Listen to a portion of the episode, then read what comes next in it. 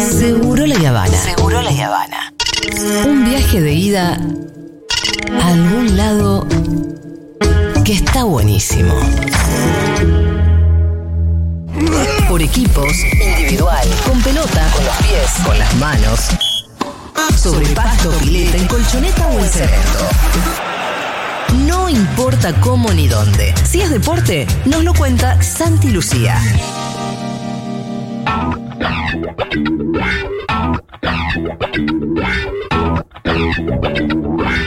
you. Santi Lucía, bienvenido, señor. ¿Cómo te va, Julita Mengolini? ¿Cómo le va, Pitu? Que dicen muy buenas tardes para todos, para todas, para todes. También se esperaba de tu parte el apoyo al Rolinga Morín. Lo- pero, Pero ¿sabes no lo que se vio en el escenario, no se vio. No, pero ¿sabes lo que me peleé con ¿Qué? Buji antes Ah. de que salga al escenario? Ah, Porque. sí, claro, ¿Se por pudrió en supuesto. serio? No, y sí, por supuesto, porque lo primero que dije, este, Sí. además tiene una relación mu- muy afectuosa con, con, con Natu Maderna. Sí. Y estando las dos juntas, eh, la miré a Buji y Sí. le dijo, te, te lo quiero decir para ser Sí. eh, absolutamente sincero. Estoy con Nova Morín. Yo soy el capo de la barra de Amorín. O sea, lo banco más que nunca. Eh, Es más, y sin saber cómo iba a musicalizar Juan Amorín. Que bien, que musicalizó No, bien. no, le dije, si Amorín pone un tema de viejas locas, Ya no está. tiene chance de no ganar. Y después me indigné, obviamente, con el, con el resultado, pero bueno, no importa. La verdad que, que estuvo muy bien. Y, Nos sentimos robados, los rocarroleros de la radio nos sentimos robados. absolutamente. Sí, y mucha gente del pop también dijo que, que sintió que, que hubo afano. ¿Viste? Ah, mira. Ah, mirá vos. Mirá vos. Yo sinceramente Hoy me en los siento. mensajes a crónica pa- pasaba eso. ¿eh? Mira vos. Claro, ese rolo como las grandes eh, ve- veladas de boxeo, donde la primera, que, que de hecho lo fue, donde la primera siempre deja algo como de, de polémica, como para decir, tiene. Que tiene que haber una revancha. Exactamente, y la revancha ya moviliza todo, Tiene porque venís con la revancha. bronca del anterior. Sí, tiene que haber una revancha y no va a ser en grupo. Bueno, Bueno, Bueno. Y sí, porque para esperar una hora No, si fuera- nos van a abrir una hora tarde, No, claro. hora y media Pues, tarde. no Yo se estoy puede. tirando la bronca acá ahora. Sí. Bueno, ¿de qué vamos a hablar hoy? Bueno, hay varios temas, Julia. El primero que vamos a hacer eh, referencia y quería tener eh, una mirada sobre una de las cuestiones que tienen que ver con el fútbol femenino y con, con un reclamo que dentro de tantos reclamos que hay en la actividad, en la disciplina, eh, creo que es de lo que califican más alto, que tiene que ver con la federalización. Este, esta historia que como tantas otras, y en este caso vinculada al fútbol femenino, eh, hay una mirada porteño-centrista de- demasiado grande, ¿no? Una Sí. actividad que está concentrada en el AMBA. De hecho, eh, cuando agarrás el, eh, los equipos de primera división, los que participan en la máxima categoría, encontrás solamente uno que no es del AMBA, que es Rosario Central. Después son todos equipos de acá, lo- los platenses. ¿Y Nuls? Y Newell's está en la B, no está en, Ah. en primera división. Pero ahora, Está en la pero, C, pero puede sí. estar en la. Sí, claro, bueno, con, con un recorrido puede estar, pero Central llegó ahí por una invitación, eh, Sí. que, que también fue toda una situación que, que había generado un debate importante, ¿no? A Central lo habían invitado porque venía trabajando y venía desarrollando el fútbol femenino, pero no había pasado por las categorías previas para llegar a primera división. Le dieron una invitación porque el torneo empezaba a ganar envergadura y evidentemente este, le, le servía la competencia que haya un equipo eh, tan importante como Central, pero al resto de los clubes que venían compitiendo en la categoría de ascenso, eh, se sentaron a la mesa y dijeron, che, loco, nosotros venimos hace años acá peleando para tratar de llegar a Claro. primera y tirás una invitación. Pero bueno, lo de Central fue en su momento. Este, y, y lo que quería traer hoy, porque terminó ayer el campeonato de Primera C, es parte de la historia de, de Belgrano de Córdoba, que tiene que ver eh, con todo esto de que estamos hablando, por lo menos con este, este prólogo que estamos haciendo de, de la actividad del fútbol femenino en primera división, que, que- no tiene, no tiene equipos de, salvo el caso de Central, que es la excepción, no tiene equipos de provincias. Entonces, en algunas provincias con una enorme tradición Sí. futbolera, como por ejemplo la provincia de Córdoba, este, hay una historia que evidentemente también empieza a ser ejemplo para muchas otras instituciones de, de, otro, de otras provincias fuertes y con clubes de fútbol histórico que empiezan a mirar el, el modelo de Belgrano de Córdoba como algo importante para tener en cuenta y, y como norte. Belgrano ascendió de la C a la B. ¿Qué tiene de, histórico lo que consiguió Bel- Belgrano de Córdoba? Bueno, un montón de cosas. La primera, que mm, por primera vez en su historia ese equipo cordobés pudo participar de categorías eh, de categorías AFA en la Asociación del Fútbol Argentino. Recordamos también Ah, eh, los regionales antes. Claro, eh, jugaba en la Liga Cordobesa y, y que, que es multicampeón, la solía ganar y, con un dominio sostenido, pero no participaba en AFA. Eh, bueno, ¿cómo, ¿cómo tiene que hacer para comenzar ese recorrido sin tener una invitación como central? Bueno, empezar por, por las categorías de atrás. Y empezó por la primera C, lo que lo ponía también a, Bel- a Belgrano ante un desafío muy importante. Yo a lo largo de toda la, campaña que fue el semestre fui hablando con distintas protagonistas. Y, por ejemplo, las jugadoras de Belgrano de Córdoba arrancaban, tuvieron que venir muchísimo a Buenos Aires, ahora vamos a repasar los partidos que jugaban, eh, salían tres y media, cuatro de la mañana de Córdoba, en Bondi, viajaban a, a Buenos Aires, donde le tocara jugar, competían y se volvían. No duerme, no, o sea, venía- En el Bondi, si, si podían, en el Bondi. Las desventajas deportivas en Sí, ese un desastre, Es, un es imposible, desastre. es imposible. Yo anoche dormí mal y hoy soy una piltrafa. Bueno, bueno, Nos, imagínate. falta- no- nos pasa a nosotros cuando vamos al mundial de potrero en Pinto. Claro. ¿Ya hasta hablar alguna vez? Sí, claro. De- en Santiago del Estero. Y vamos y van equipos de todos los barrios populares, de, de todos los barrios, llegás allá, lo que pasa es que los santiagueños siempre te ganan porque vos llegás con 14 horas de viaje y durmiendo en una carpa tres días. Claro. Eso vienen de No dormir en más. La Sí, desventaja sí. deportiva es notoria cuando tenés mucho viaje. Es muchísimo y, co- y competir a ese nivel donde hay entrenamiento y demás, por supuesto que, que es una, desven- una desventaja. Cuando uno mira la campaña de, de Belgrano de Córdoba, este, se encuentra que los números son verdaderamente impresionantes, lo que marca también eh, la diferencia de jerarquía que hay y la importancia que en provincias que mueven tanto de, de fútbol como Córdoba, que estén y que empiecen a llegar. Y evidentemente todavía no podemos, no tiene, no tiene un punto final la película de Belgrano porque está en desarrollo. Salió campeón de la primera C, pero me parece que todavía queda mucho para adelante. La campaña, Julia, jugó 12 partidos sin contar la final. La final la ganó ayer 5-4. Pero sin contar la final había jugado 12 partidos, había ganado los 12. Hizo 107 goles en 12 partidos, ¿eh? 107 goles y le hicieron 3. Apa, uy, bueno. Promedio 8 por partido, decía. No, Siete, una- ocho la campaña fue una locura. La final ayer en- se jugó en el estadio Mario Alberto Kempes, es el estadio mundialista de Córdoba. Lo abrieron para el público y hubo 10.000 cordobeses, 10.000 en las tribunas viendo el desenlace de la primera C. Todo esto, por supuesto, sustentado en un equipo de fútbol que tiene... que tiene líderes eh, importantes y que además se convirtió en una atracción eh, no solamente para el pueblo de, Belgrano de Córdoba, sino para toda la provincia. Eh, en, esta campaña que te decía Julia, los resultados son impresionantes. Le ganó 7 a 0 a San Martín de Bursaco, 12 a 0 a la Madrid, 8 a 0 a Trocha. 15 a 0 a los Andes, 7 a 1 a Sportivo Italiano, 13 a 0 a Villas Unidas, que el proyecto de Villas Unidas lo contamos acá el año pasado, este, la, la verdad que es algo que está, que está buenísimo y, y ojalá se replique en otras provincias, 4 a 0 a Chicago, 19 a 0 a Ituzaingó, 6 a 0 al Country Canning y 6 a 0 a Argentino de Merlo, después en cuartos de final 7 a ye- a 0 a Talleres de Remedio Escalada y en la semi a Newell's, justamente el otro equipo grande en la primera C, le ganó 3 a 2. Ye- Es un afano. es un afano. Y en esas condiciones. Por eso que, que quería dejar en claro este cómo compiten. Pero cuando hay un trabajo sostenido en el tiempo y cuando hay jugadoras de jerarquía y cuando hay una apuesta desde una institución a que se desarrolle la actividad, esto este, evidentemente puede suceder. Ayer la final fue una locura porque empezó ganando 3 a 0 Belgrano, después se lo dio vuelta a Claypole se pusieron 4 a 3 y lo terminó revirtiendo en el segundo tiempo y ganó 5 a 4, pero fue- era muy movilizante. Además el partido de ayer también, el del sábado, perdón, que fue la final, se pudo ver por la pantalla de Deporte TV y está buenísimo porque eh, el escenario muchas veces cuando se hacen los pedidos de, de las pibas tienen que jugar en, eh, eh, en los estadios de fútbol.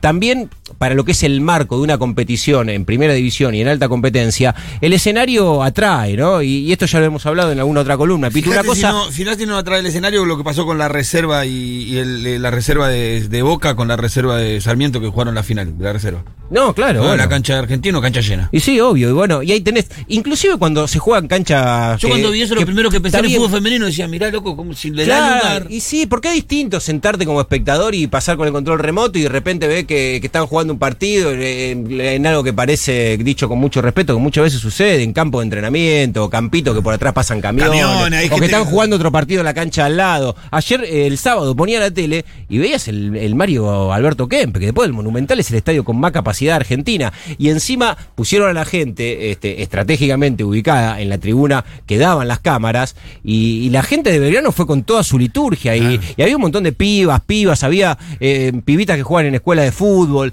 eh, la hinchada de Belgrano col- colgó los trapos, fue con bombos, se vivió una fiesta popular muy importante también y en el marco un equipo que por supuesto acompañó y un montón. Vamos a escuchar ahora un minuto de la entrenadora de Belgrano que tiene una historia muy particular y que es una, una de las cuatro patas... Entrenadora, o sea, no siempre son mujeres. Casi nunca. Casi nunca. Casi nunca. Dani Díaz tuvo que dejar de jugar al fútbol por una lesión. Ella es cordobesa, jugó en Racing de Córdoba, también jugó en Belgrano, jugó en Boca y, y en La Guay. Y es una entrenadora que tiene una, un- una formación y una capacidad y, y un estilo muy atractivo. Yo creo que todavía es, es imposible también dimensionar el techo de Dani Díaz como entrenadora y está buenísimo que por una cuestión de empatía con las jugadoras haya minas como, como Dani Díaz que le vayan muy bien. Porque evidentemente hay algo, bueno, lo decía Seba Domínguez también en el último, Sí. este, en el último resumen FF, que hay una cuestión de empatía que, que, que por más cercano que se pueda sentir cualquier chabón, este, con una mina distinto. Y, y más en cuestiones que tienen que ver con el vestuario, compartir espacio, liderazgo y demás.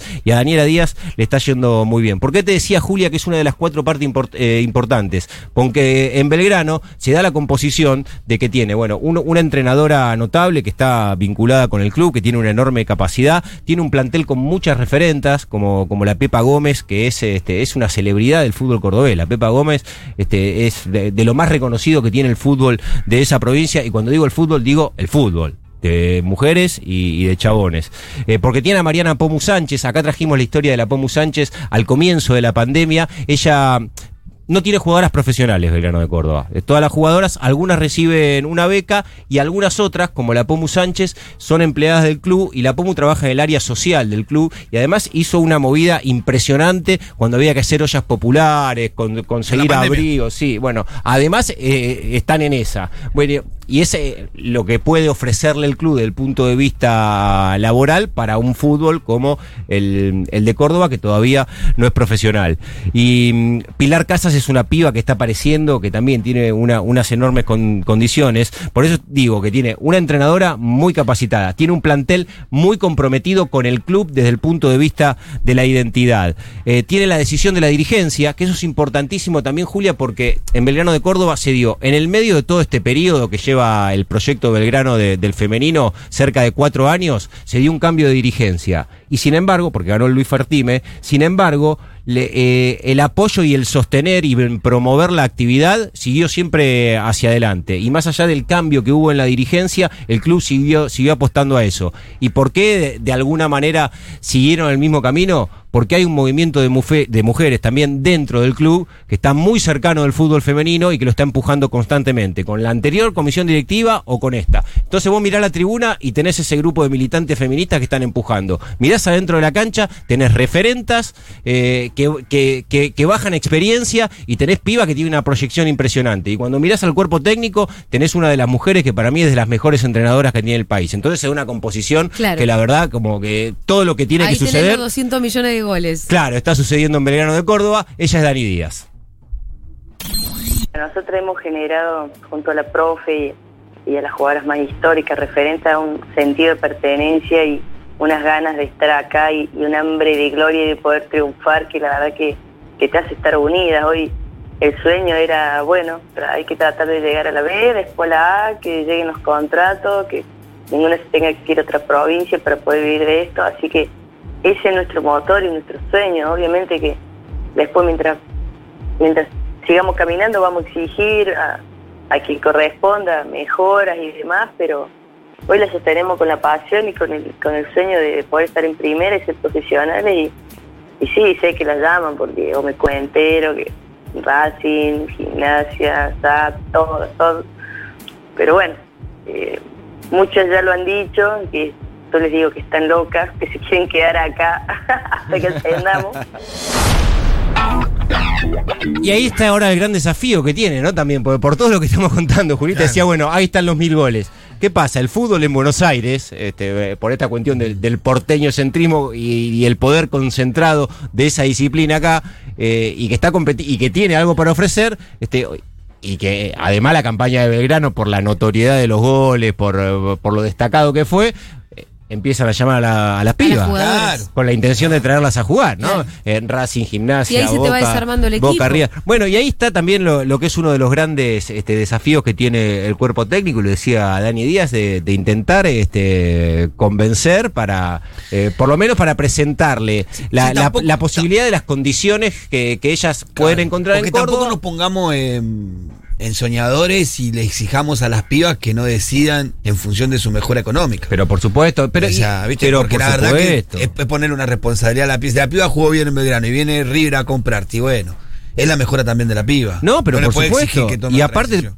pasar Pitu de, de un ámbito que es eh, amateur a uno que, que es profesional. Claro, por eso pedirle, viste, quédate o. es- son cuestiones muy personales, muy, muy íntimas. Mira, acá me manda la, la flaca Laura por, por Instagram que hubo varias socias de, de Futu viendo Sí. a Belgrano de Córdoba Ah, y hasta fueron con trapos Ah, a- al equipo de, de Dani Díaz, así que un beso grande a la flaca Laura que, que estuvo ahí. Pero bueno, ahora tiene que ver con eso, el proyecto de Belgrano de Córdoba. Sabe que por ahí al- a- alguna per, digo, alguna pérdida para el plantel, pero un beneficio para las jugadoras que, Claro. que puedan ser tentadas de Buenos Aires. Eso va, va a suceder, pero a- habrá que ver también cómo lo administra, porque te decía, Julita, no, no podemos pensar en un punto final. Ahora ascendió a la segunda categoría del, del fútbol femenino, que es la B, y a lo que ha sido el recorrido, la verdad que no es muy aventurado pensar en el corto plazo que Belgrano de Córdoba va a estar donde lo soñó cuando empezó esta historia, que también es un montón, ¿no? Hacer un diagnóstico de una situación,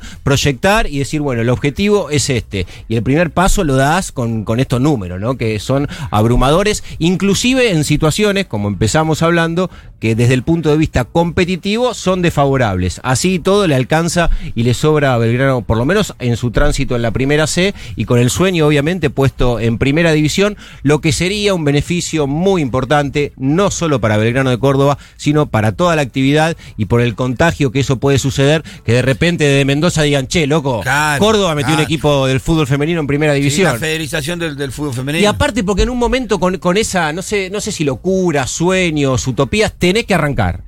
Y tenés que empezar. Eh, lo venía laburando, dominó las ligas regiona- regionales y entendió que era el momento. Y tenía eh, el, el empuje y el apoyo de, distintos este, ámbitos para hacerlo. Y, y empezó. Y ahora quizás cuando lleguemos a diciembre del año que viene, estemos este, celebrando el ascenso de Belgrano a primera. Porque la, ver- la verdad que no es muy aventurado decirlo. Fundamentalmente cuando uno ve adentro de la cancha lo que pasa con ese terrible equipo que armó Dani Díaz. Así que una, un saludo muy grande para toda la gente de Belgrano de Córdoba. Voy a Santi. algo. Sí. Una cosita, hablaste de diciembre del año que viene y no puedo evitar pensar que, no sé si ayer o, o anteayer, eh, se avisó que faltaba un año para la final de Qatar 2022. Eh, así que nada, si piden cosas en las fiestas, me parece. Por que- favor, no se olviden de Ah, eso. Ya ¿Que a Papá Noel? si A Papá Noel, a los reyes, a todos. Sí, qué sé yo. Sí, el tema, el tema es Francia, ¿no? Yo ya estoy, eh, por ahí es demasiado aventurado, ¿no? Pero uno, uno cuando ve lo, lo- lo que va a poner Francia en la próxima Copa del Mundo, que es el campeón vigente, pero bueno, es más, más o menos los candidatos de siempre, ¿no? Sí. Proyectando lo que va a ser eh, estamos- un año, Argentina, Brasil, España, hay que ver qué pasa con. Italia, que Italia no sabe si entra, si entra de repente es candidato o por ahí se queda fuera de la Copa del Mundo, ¿no? Están eh, ahí en esa cornisa los Sí, nos, italianos. nos invitaron a la National, la liga esa de Europa, la que juegan lo- las selecciones A la europeas. Nations League. ¿Y pero por qué no? sí, nos, nos invitaron ya. El, el, el 24, ya estamos invitados. Para el 2024 jugaríamos. Bueno, pero iban a jugar, sí, va a jugar un amistoso con Italia. Eh, no, pero nosotros participaríamos en la liga como invitados. Nosotros y Brasil. Nah, pero es hacer un mini mundial con el resto de la región, lo, Sí, lo liquidas a sí. todo. Santi, no te quiero decir que eh, han llegado un montón de mensajes de oyentas bancando a Belgrano. ¿En serio? Sí, desde ahí, Córdoba, ahí desde sí, Córdoba, claro, se escucha una Con bocha. fotos, Futu. todo, ¿no? Sí, no, no, claro, claro, hermoso, hermoso. Muy, muy emocionadas además por este Hermoso. homenaje. No, y, y aparte, Julita, ayer estaba viendo un recorte de lo que pasaba de la tribuna para afuera. Y, y también, también está bueno mencionarlo para, para algunos que por ahí no se acercan a la actividad porque tiene algunos prejuicios con el fútbol y decir, bueno, es un quilombo, me voy a encontrar con un ámbito que, que por ahí, qué sé yo, es raro lo que uno tiene en la cabeza de lo que pasa en la cancha de fútbol. Y la verdad que cuando uno va a ver el femenino, inclusive también en la provincia de Córdoba, se encuentra con una historia completamente distinta, bastante más, eh, por supuesto, bastante más eh, tranquila, agradable, disfrutable, todo. Así que si, si pueden ir, háganlo, fundamentalmente quienes están en Córdoba, porque en serio, desde el punto de vista deportivo, están ante un equipo que está escribiendo la historia grosso del Bien. fútbol argentino,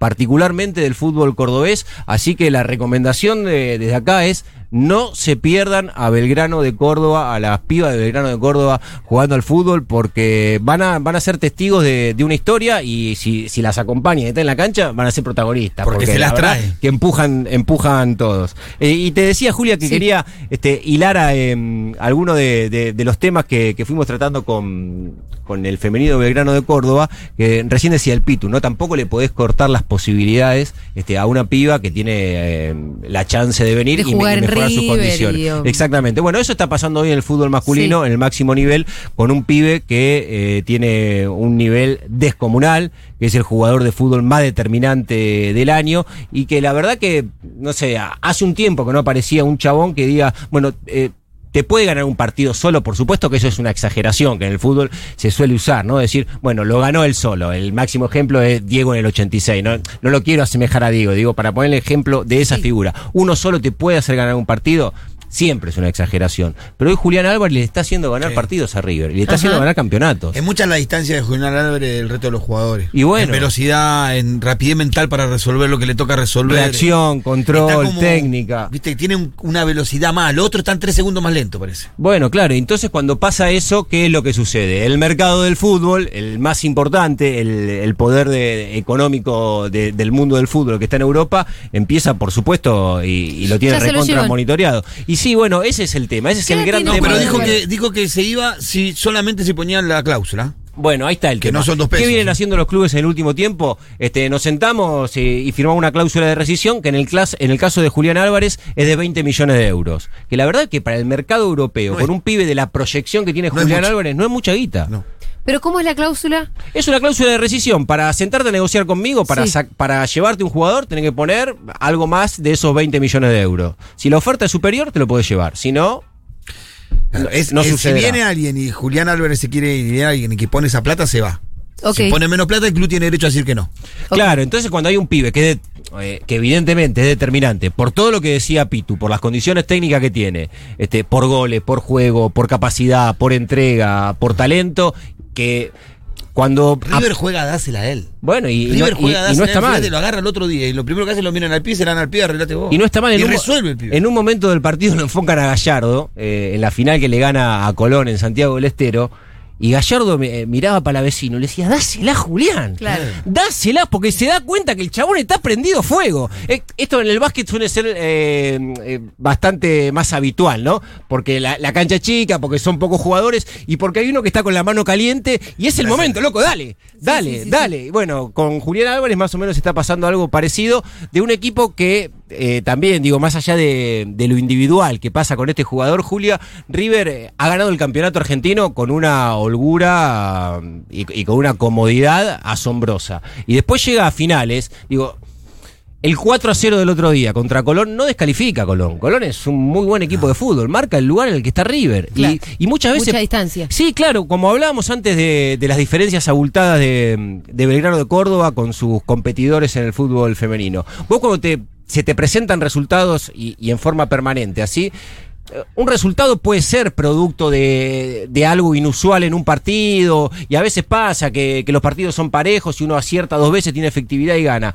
Pero uno cuando lee los partidos de que, que juega River, como el otro día, una final 4 a 0, y después te preguntas, bueno, ¿hay cuatro goles de distancia entre River y Colón? O la otra final que había jugado River, también en Santiago del Estero, le había ganado 5 a 0 a Racing.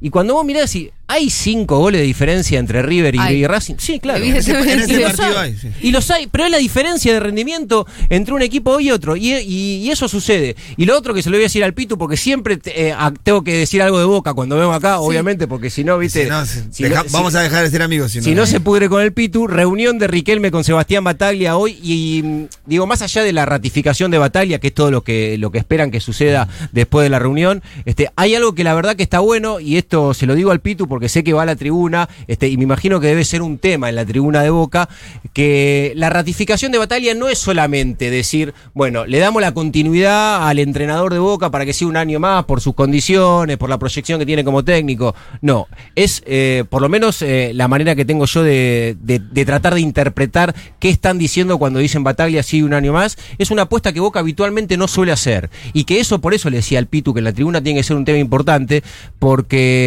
el hincha de Boca va a tener que bancar a los pibes que hay adentro de la cancha. Porque que, Que suele Bata- que Bataglia que fue entrenador de juveniles en Boca, sea ratificado en la primera, después de este periodo de cuatro no fue meses. tan bueno. Claro, y Boca no suele hacer eso, Julia. De, de, de bancar a un entrenador Suele pegar un haya volantazo. perdido. no, no, para que ponga pibes, pibes formados en el club. Ah, ¿Qué, es lo que tiene este, Boca como característico? Y bueno, sale al Compra mercado, local, claro, ¿no? arma buenos equipos, compra alguna figura del momento. Pero esto de, de intentar de sostener como proyecto deportivo a muchos pibes hechos en el club, y que es una discusión permanente. inédito en Boca. Claro, es una discusión permanente en Boca. ¿Qué pasa? El fútbol de, de juveniles divisiones inferiores, vos ves que Boca gana todas las categorías. Llegan a primera, ninguno de los pibes que ganaron todos esos campeonatos terminan jugando en primera. Bueno, y ahora este, apareció una generación de pibes, Medina, Varela, Almendra, Ceballos, Vázquez, Molina, este, el Colo Barco, todos Barco pibes quiero, con este unas año. condiciones tremendas Chicos, los puedo interrumpir. y que evidentemente van a bancar ahí. Sí. Estamos muy cebados. Sí. Sí, Eh, ¿Podemos ir cortando el bloque? Sí. Yo espero que le vaya muy bien a los pibes de Boca. Te también. quiero. Pero no va a ir bien, no va a ir bien. Estoy seguro. Gracias,